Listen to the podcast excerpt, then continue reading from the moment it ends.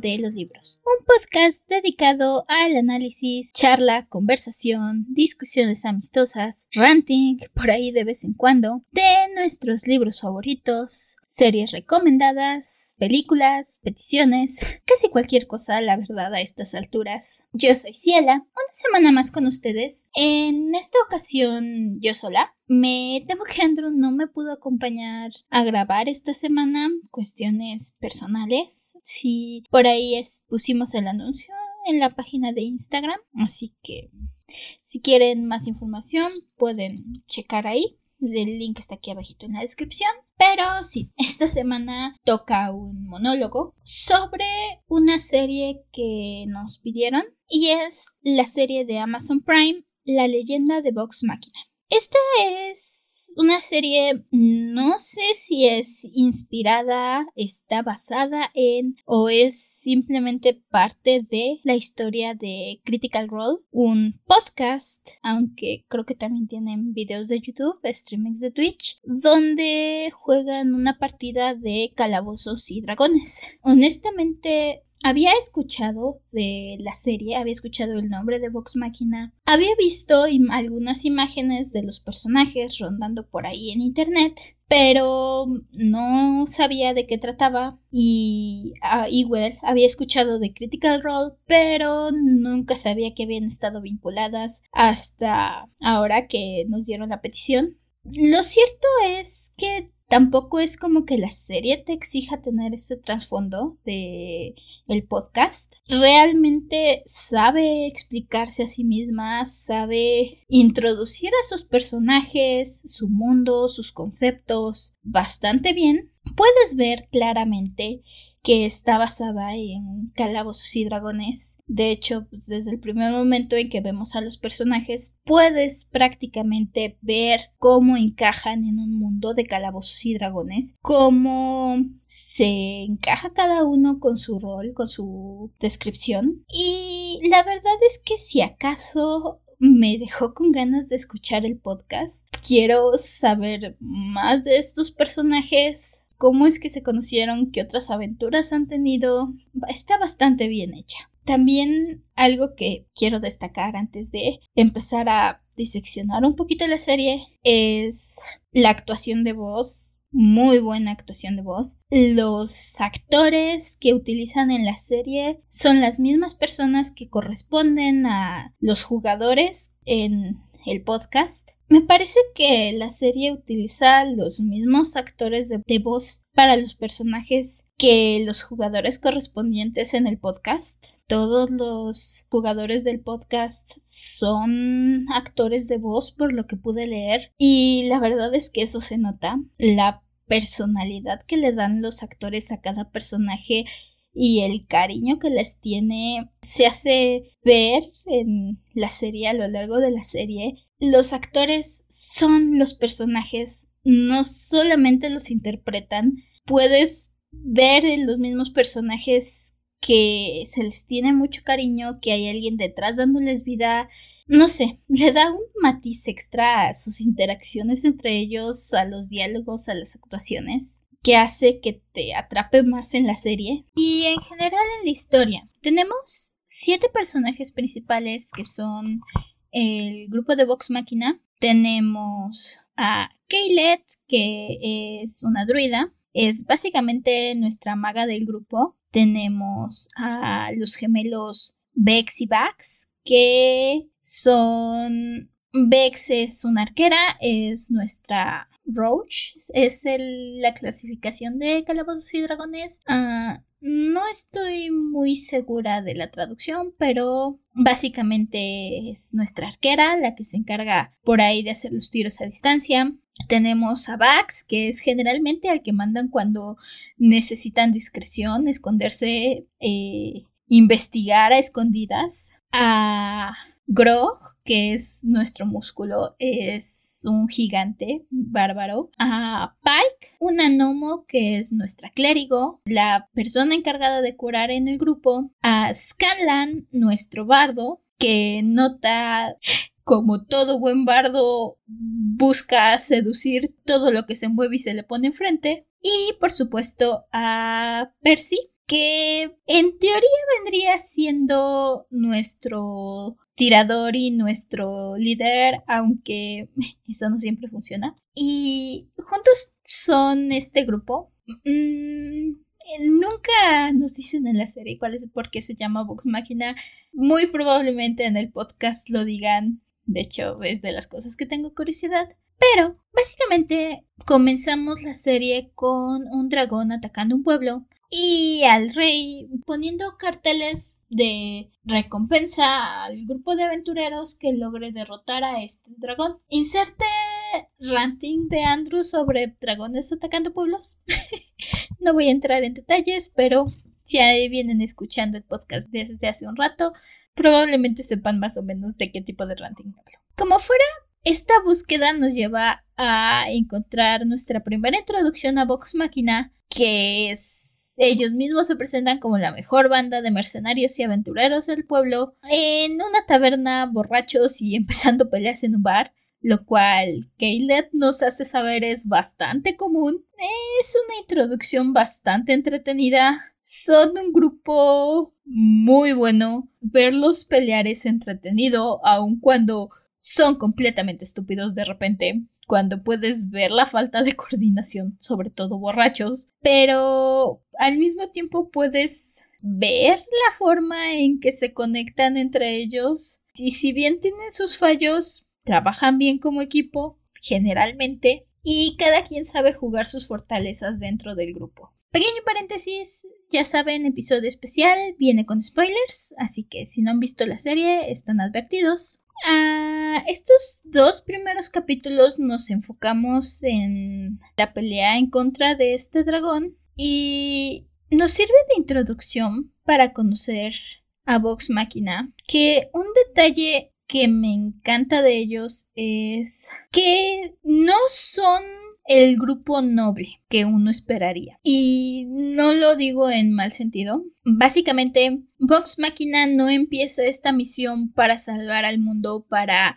derrotar al dragón porque buscan la gloria. No, quieren la recompensa, les interesa el dinero y básicamente están buscando su propio beneficio personal. Pero una vez que llegan al pueblo, conocen a la gente, ven el efecto del dragón en el pueblo. Cuando vemos a Vox Máquina llegar al pueblo, empezar a relacionarse un poquito, a conocer un poquito a los ciudadanos del pueblo, puedes ver que, bien, ok, sí, les interesa el dinero, les interesa la recompensa, pero al mismo tiempo lo que les hace quedarse es Fallan, hacen su primer intento en contra del dragón y fallan, no logran vencer al dragón y el dragón destruye el pueblo.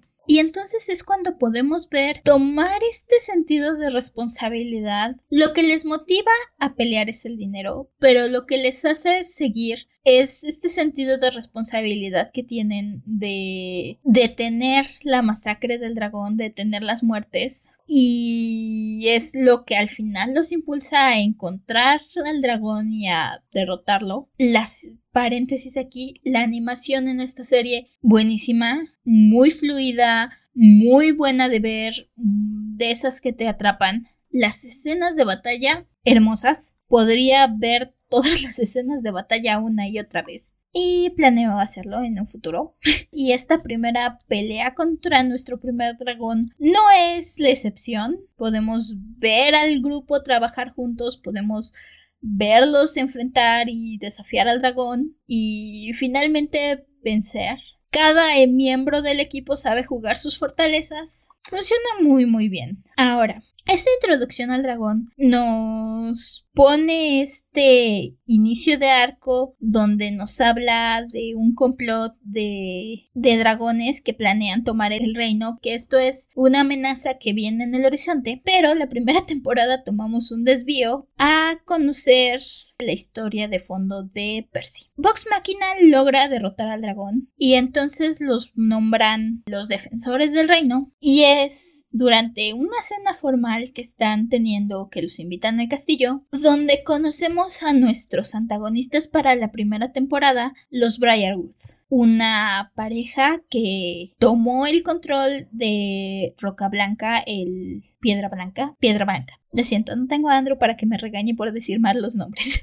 ya saben que me confundo. Los Briarwood, como nos enteramos después, toman Piedra Blanca a la fuerza, asesinando a toda la familia de Percy, o al menos eso nos hacen pensar de primer momento, porque después nos enteramos que de hecho Cassandra, la hermana menor de Percy, que según lo que él sabía había fallecido mientras ambos intentaban huir del lugar, en realidad sobrevive al ataque y ahora vive con los Briarwood. Básicamente la utilizan en contra del pueblo, dado que es Percy y Cassandra son los herederos legítimos de Piedra Blanca, mientras los Briarwood intentan utilizar el pueblo y sus recursos para resucitar a este dios oscuro. Así que cuando casi todo el equipo llega a Piedra Blanca, tenemos una separación con Pike, que está teniendo problemas después de un primer enfrentamiento que tienen con los Briarwood en el castillo. Pike tiene problemas para contactarse con su diosa y debe emprender un viaje de fe. es un poco. Entiendo por qué sacaron a Pike de una gran parte de todo este arco, porque cuando la volvemos a ver,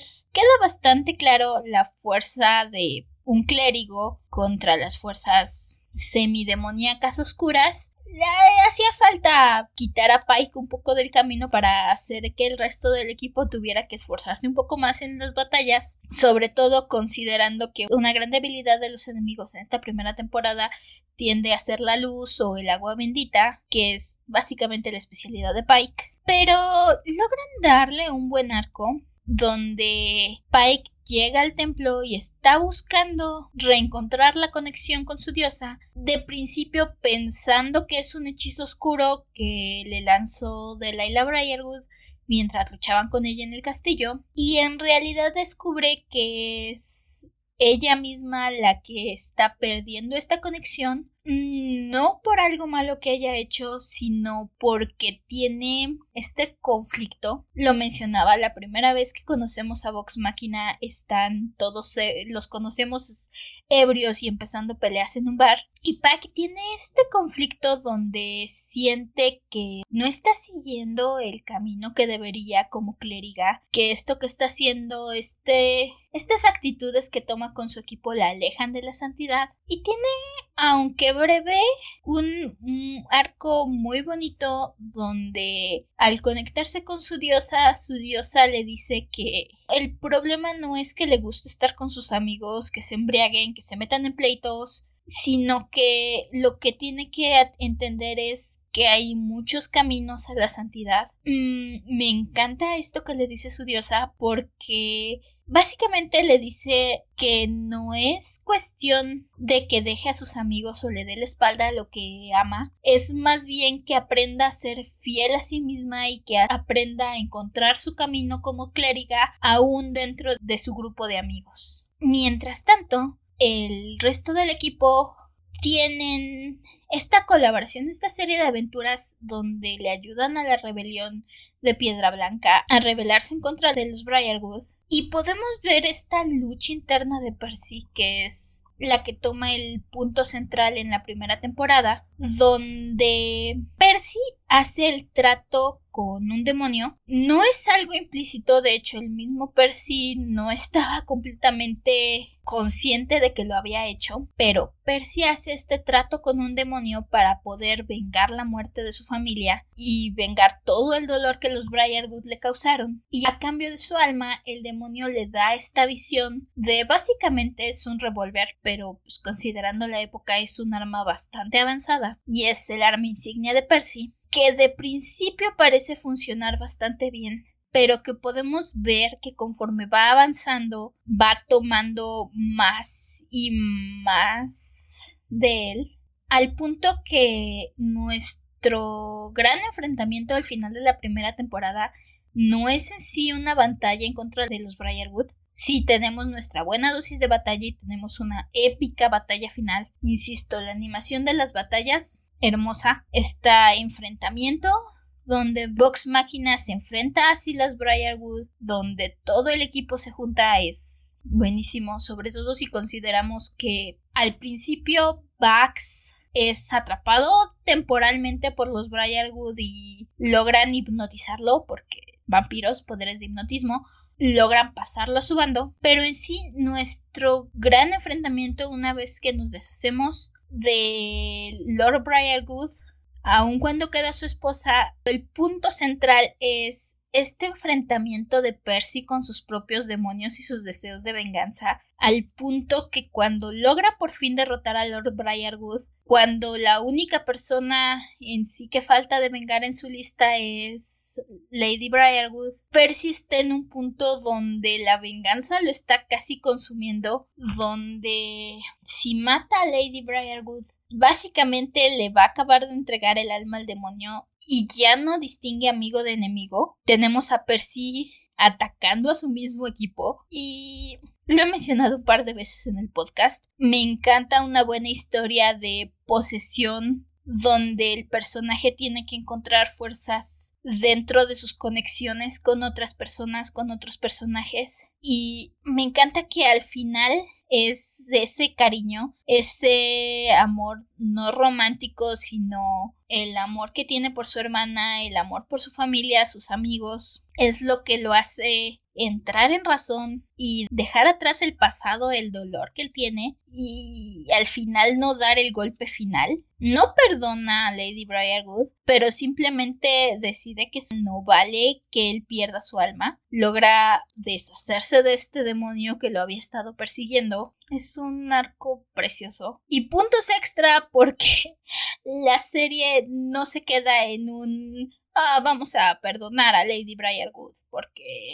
Percy necesita perdonarla. Percy la perdona no porque se lo merezca, sino porque ella no vale su alma. Pero de todos modos la serie se encarga de darle un final satisfactorio con Cassandra, quien ha pasado casi toda su vida como prisionera de los Briarwood, a quien han manipulado, a quien hipnotizaron y trajeron como básicamente muñequita de muestra durante toda su vida, es quien da este golpe final. También la serie es muy inteligente porque esta primera temporada tenemos a Percy en un papel central, tenemos a Pike en un papel casi central. La segunda temporada ambos toman un papel más secundario, no es que dejen de ser importantes, pero no nos enfocamos tanto en sus problemas y entonces nos dedicamos a darle más tiempo al resto de los personajes en lograr este equilibrio para que todos los miembros del grupo se sientan relevantes, no únicamente uno o dos personajes como suele pasar cuando tienes un cast grande de personajes. Así que empezamos la serie con este enfrentamiento del dragón, con esta amenaza de dragones y luego tomamos este desvío como cazadores de vampiros solo para terminar la temporada con un cliffhanger donde los dragones llegan a atacar la ciudad y un oh, cierto, esto era un pleito en contra de los dragones. Me encanta los diseños de los dragones. Tenemos cuatro dragones principales, cada uno con diferentes personalidades y diferentes poderes, muy bien logrados, muy bien manejados. Además, puntos a quien sea que haya logrado hacer un dragón con sonrisa maliciosa y hacerlo funcionar. Pero este cliffhanger literalmente se enlaza a la segunda temporada donde destruimos la ciudad principal, la ciudad donde habían estado viviendo nuestros héroes, y entonces tenemos que partir en una nueva aventura donde nos enfocamos en buscar algo que le llaman los vestigios, una serie de armas legendarias que les dicen que pueden derrotar a los dragones, y esto al mismo tiempo esta búsqueda nos da la oportunidad de explorar el resto de nuestro grupo. Y es interesante, generalmente esperaría un arco de búsqueda de reliquias explorando las debilidades y el pasado de los personajes en la primera temporada, pero al mismo tiempo me gusta cómo lo manejaron porque ya conocemos un poco a los personajes. Estoy segura que si escuchan Critical Role los conocen aún mucho mejor. Y entonces, más bien la segunda temporada nos ayuda no solo a profundizar, sino de que les está dando la oportunidad de crecer con un enemigo que valga más la pena, porque en cuestión trama tiene sentido que los Briarwood sean un escalón más abajo que el conclave cromático le llaman a este grupo de dragones que están buscando tesoros y buscando aumentar su poder, que llegan en un segundo y nos destrozan el status quo que habíamos obtenido la primera temporada. No es como que pasemos mucho tiempo en el reino, pero el hecho de que primeros dos capítulos literalmente vemos la muerte del rey y la destrucción casi completa de todo el reino. Creo que si salvaron 20 personas del reino es mucho decir. Y le da a nuestros personajes esta nueva búsqueda donde tomamos un poco de tiempo para conocer al resto de nuestros personajes, el resto de sus pasados. De hecho, un patrón en la segunda temporada es que tenemos capítulos dedicados a personajes donde vamos viendo junto con la lectura actual vamos encontrando los flashbacks sobre su pasado y esto nos deja conocer un poquito más de ellos. Podemos ver la relación de Bax y Bex con su padre, incluso la relación entre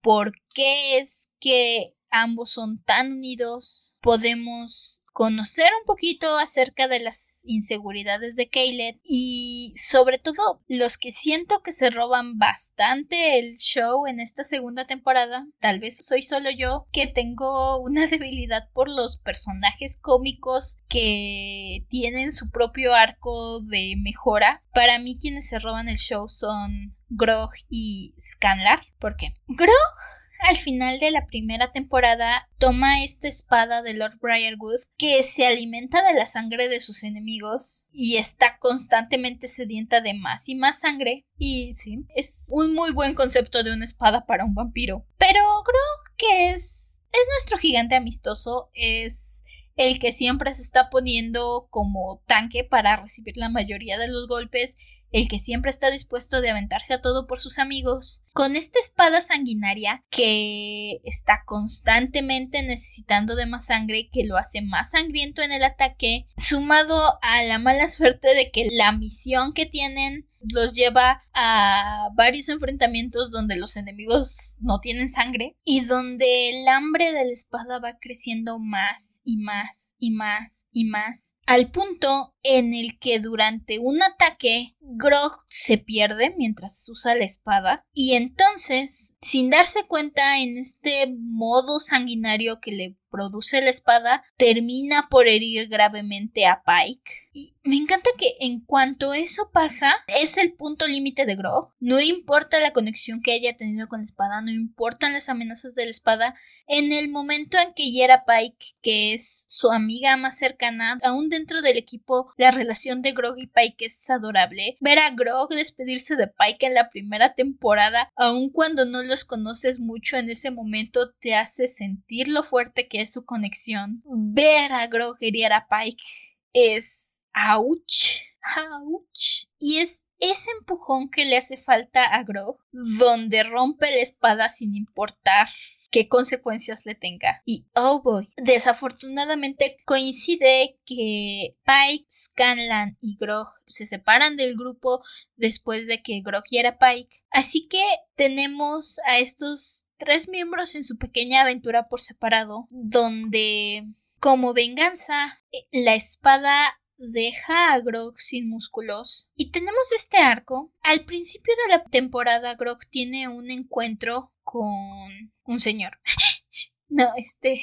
Al principio de la temporada vamos a una ciudad donde hay muchos templos diferentes, donde es donde nos dan la misión de buscar los vestigios. Y Grog tiene un encuentro con un sacerdote, un hombre dentro de este grupo religión sobre la fuerza y le hace esta pregunta a Grog que es la que define su historia en esta temporada y es de dónde viene su fuerza. Esto se profundiza cuando la espada le quita la fuerza a Grog que es básicamente su característica que lo define es su punto en el grupo Grog es el músculo Grog es el que más aguanta y es lindo ver a Pike y Scanlan ayudando a Grog porque Grog siempre está ahí para ellos en la serie y ahora es un cambio de rol donde son Pike y Scanlan los que están cuidando a Grog, los que lo están ayudando, los que lo están protegiendo, básicamente. Y todo esto los lleva a enfrentarse al pasado de Grog porque uno de los vestigios que necesitan lo tiene el antiguo líder de le llaman la jauría, el grupo de Grog, que es su tío, y ver a Grog parársele enfrente, desafiarlo a una pelea, aun cuando carece de fuerza, cuando él mismo no encuentra su propia fuerza, y darse cuenta en ese momento que su fuerza viene del querer proteger a sus amigos. La animación, la actuación de voz, insisto, las voces puedes ver el cariño que le tienen los actores de voz a los personajes, la vida que le implica, porque ver a Grog decir mi fuerza viene de mis amigos. Ah, voy a poner el clip para que lo escuchen. Where does your strength come from? What? What strength? Can't you see how weak I am? Where does your strength come from?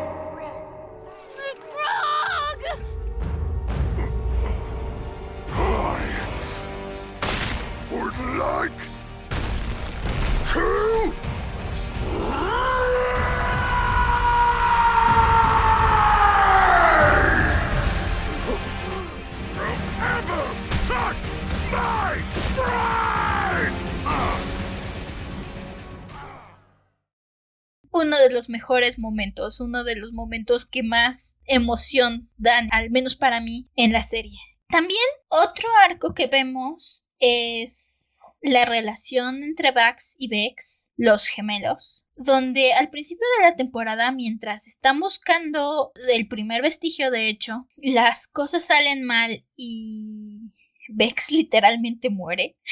Alguien tiró el dado y salió cero.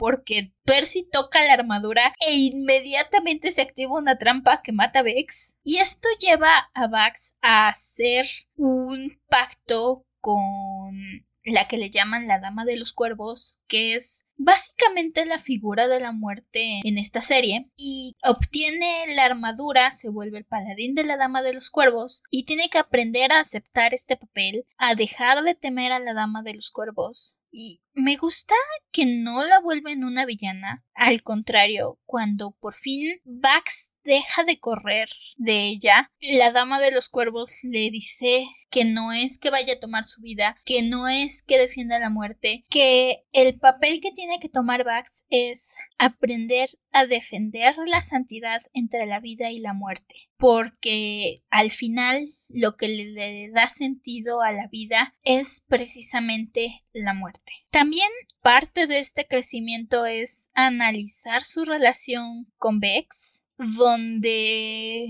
Bax es sobreprotector con Vex, lo podemos ver desde el principio de la temporada. Pequeño detalle, me gusta, al menos en los subtítulos en español, le dice gordita.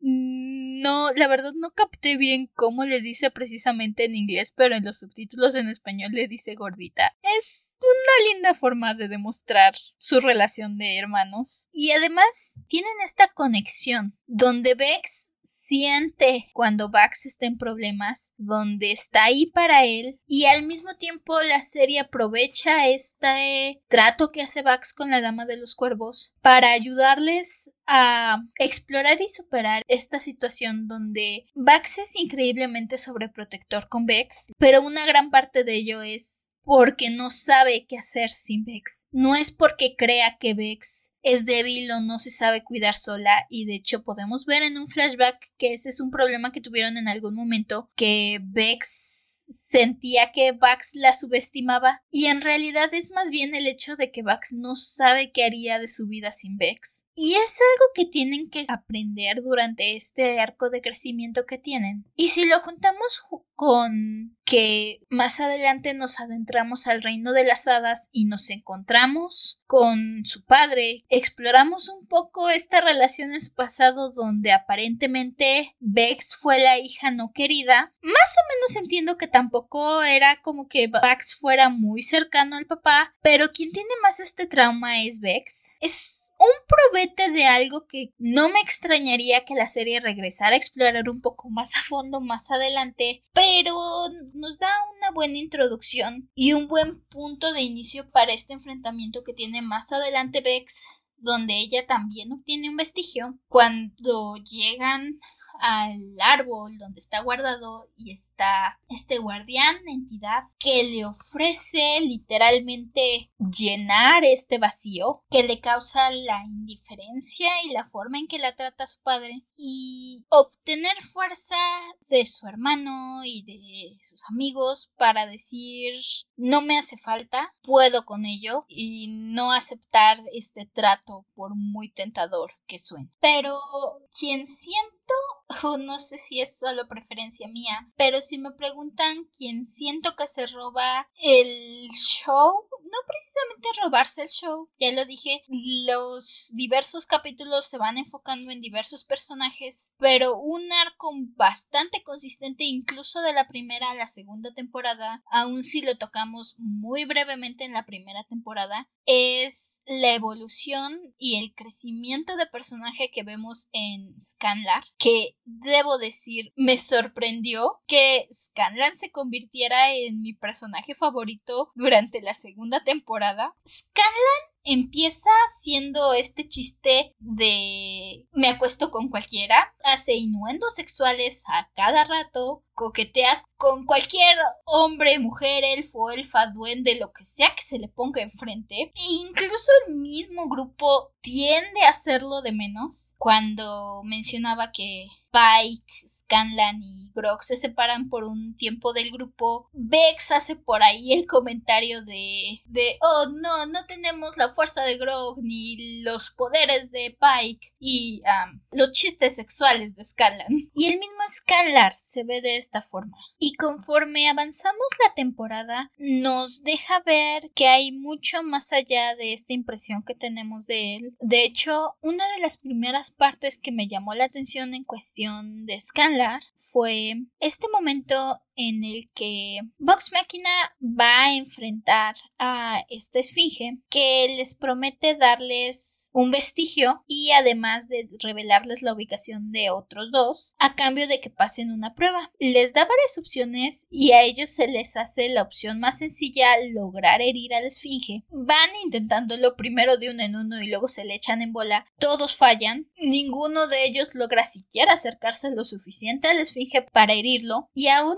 si de principio no va porque se está escondiendo, al final el que logra vencer el desafío es Scanlar porque se le prende el foco y decide no atacar con la fuerza, sino cantar esta canción sobre el amor de la esfinge, sobre su pareja a la que no puede ver, con la que está separado y que jamás va a poder volver a ver y logra herirlo emocionalmente e incluso logra esta conexión con la esfinge, logra esta amistad, lo que solo hace que sea más doloroso cuando uno de los dragones enemigos resulta que los estaba siguiendo y llega a atacarlos en ese momento y mata a la esfinge y les quita el vestigio que acababa de ganar Scarlar y al mismo tiempo le da este inicio a Scarlar de querer mejorar y solo se acentúa cuando más adelante descubre que tiene una hija y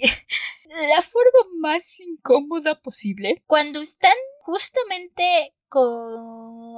enfrentando al tío de Grog en este pueblo, conoce a esta Nomo que está ayudando a gente del pueblo a escapar y a encontrar refugio. Por supuesto, Scanlar, Pike y Grog comienzan a ayudar, sobre todo Scanlar, Pike y Grog llegan después, establece esta amistad con ella y cuando Grog logra derrotar a su tío, Scanlar hace lo que hace mejor y le invita a que suban al cuarto a pasar un buen rato ya que lo tiene en la cama, amarrado y literalmente en calzones, Kylie, que es el nombre de esta gnomo, le confiesa a Scanlan que es su hija. Scanlan no mejora las cosas cuando intenta recordar la historia de amor que tuvo con la madre de Kylie y resulta que ni siquiera tenía la persona correcta, ni siquiera se acuerda del nombre correcto. Le da esta carga a Scanlan donde Kylie le dice, primero lo intenta matar y cuando no puede le dice que su castigo es vivir con esa carga, que ella no quiere nada de él y que para tener una relación, porque Scanlan le dice que quiere tener una relación con ella, es su hija, y Kylie le dice que para eso necesita hacer muchas mejoras, necesita hacer muchos bienes para poder compensar el daño y el abandono que ha hecho. No sé, esto le da ese empujón que necesitaba para intentar ser una mejor persona, que lo lleva a intentar probarse a sí mismo, que termina con Scanlan aprovechando que el dragón está distraído con los demás, recuperando el vestigio que le dio la esfinge y dando el golpe final, segundo momento más épico de la serie, queda detrás del de Grog, el de Grog sigue siendo mi favorito, pero cerca, muy cerca. Y creo que el único personaje que queda no olvidada, tenemos un capítulo completo con Caleb, pero no nos enfocamos tanto en ella. Quiero suponer, dado lo que he visto hasta el momento, que probablemente nos enfoquemos un poco más en su pasado en la temporada 3. Lo que vemos en esta temporada es un probete. Podemos verla superar algunas de sus inseguridades. Kaylet es bastante tímida, bastante insegura con sus poderes, con sus acciones. Y mientras están viajando, pasan cerca de esta aldea de elfos en problemas. Kaylet decide ir a ayudar porque es su gente y tiene esta pequeña aventura de superación donde debe enfrentarse a sus propios miedos y logra superarle, dicen, su prueba de fuego. Tiene que pasar varias pruebas, por lo que entiendo. Es chiquito, conocemos un poquito de su pasado, un poquito de su papá. No sé, siento que apenas estamos rascando su superficie, así que es un buen momento de protagonismo, pero siento que apenas estamos rascando su superficie. Pero la verdad es que para ser siete personajes principales, la serie en sí logra algo bastante difícil y es darle a todos su propia dosis de protagonismo. Logra un buen balance, como mencionaba, enfocándonos en Percy y Pike durante la primera temporada y distribuyendo un poquito de todos los demás en la segunda, de forma que es un crecimiento de personajes que vemos frente a nosotros y que es sutil, no se siente forzado y nos damos cuenta al momento que los vemos enfrentarse a este dragón en la batalla final de la segunda temporada que son personas completamente diferentes que las que conocimos al principio. Ver este crecimiento de la banda mal coordinada borracha que conocimos en nuestro primer capítulo al grupo que vemos al final donde se paran enfrente del dragón y le dicen que están dispuestos a todo y si su destino es morir enfrentándolo, que así sea, que trabajan mucho mejor en equipo y si se fijan a lo largo de la reseña, muchas veces al final lo que les da el motivante a los personajes es su amistad entre ellos. La serie maneja este poder, esta fuerza de encontrar motivación en las personas que quieres, en los miembros del grupo encontrando fuerza en sus amigos varias veces. Creo que todos los miembros tienen algún momento dentro de sus arcos donde lo que los ayuda a superar sus demonios personales es la fuerza de la amistad, pero al mismo tiempo la serie no se siente que te lo machaquen, no se siente que a cada rato te hagan Oh, la fuerza de la amistad. Estoy viendo My Little Pony, donde ser amigos es lo que salva al mundo. No, ni siquiera es que el poder de la amistad sea la magia en sí, sino que es lo que le da fuerza a los personajes, es ese apoyo y esa motivación que necesitan para poder enfrentar sus batallas y para hacer frente de los enemigos. La verdad es que 10 de 10, 100% recomendada de mi parte. Es un muy buen rato, el humor no es humor para niños. La serie está clasificada a mayores de 16 años, pero tampoco es como que el humor sea demasiado pesado, demasiado vulgar. Tienes momentos de sangre, tienes momentos de sexo, pero honestamente pasas un muy buen rato. La animación, la historia, las actuaciones de voz, los personajes, todo logra atraparte. Ya dije, si acaso me dejó con ganas de ir a escuchar el podcast porque quiero escuchar más aventuras de Vox Máquina, quiero saber cómo se conocieron, quiero saber qué pasó con ellos antes de conocerlos. Así que 10 de 10, recomendada. Si no la has visto, ve, vela. Si ya la viste, vuélvela a ver por mí. Y eso sería todo de mi parte esta semana. Este episodio quedó un poco chiquito, pero espero me disculpen, estoy yo solita. Me hace falta Andrew aquí para que me haga contraplática y me regañe por decir mal los nombres y se ponga a fangirlear conmigo. Pero eso sería todo por esta semana. Recuerden que pueden seguirnos en nuestras redes sociales. Los links están aquí abajito en la descripción del episodio. Cualquier petición episodio, tema, película. Si nos quieren escuchar hablar de alguna cosa en específico, nos quedan más o menos cuatro episodios especiales en esta temporada. Sí, ya estamos llegando al final de esta temporada que ha durado un rato, un año y pico. Así que aprovechen, aceptamos cualquier petición, series, películas, algún tema que quisieran escucharnos hablar. Pueden mandárnoslo por mensaje de Instagram. Encantadas de recibir o escuchar sus opiniones. Hasta entonces, permanece cómodo y seguro dentro de tu cueva. Nosotras regresaremos en el siguiente episodio. Hasta la próxima luna. Y recuerda, cuando recojas tu botín después de derrotar a tus enemigos, por favor asegúrate o ten cuidado si recoges armas malditas. A veces el precio es demasiado alto o terminan haciéndote atacar a tus amigos. Así que ten cuidado. Si tu espada te habla, déjala y cuéntale a quien más confianza le tengas. Bye bye.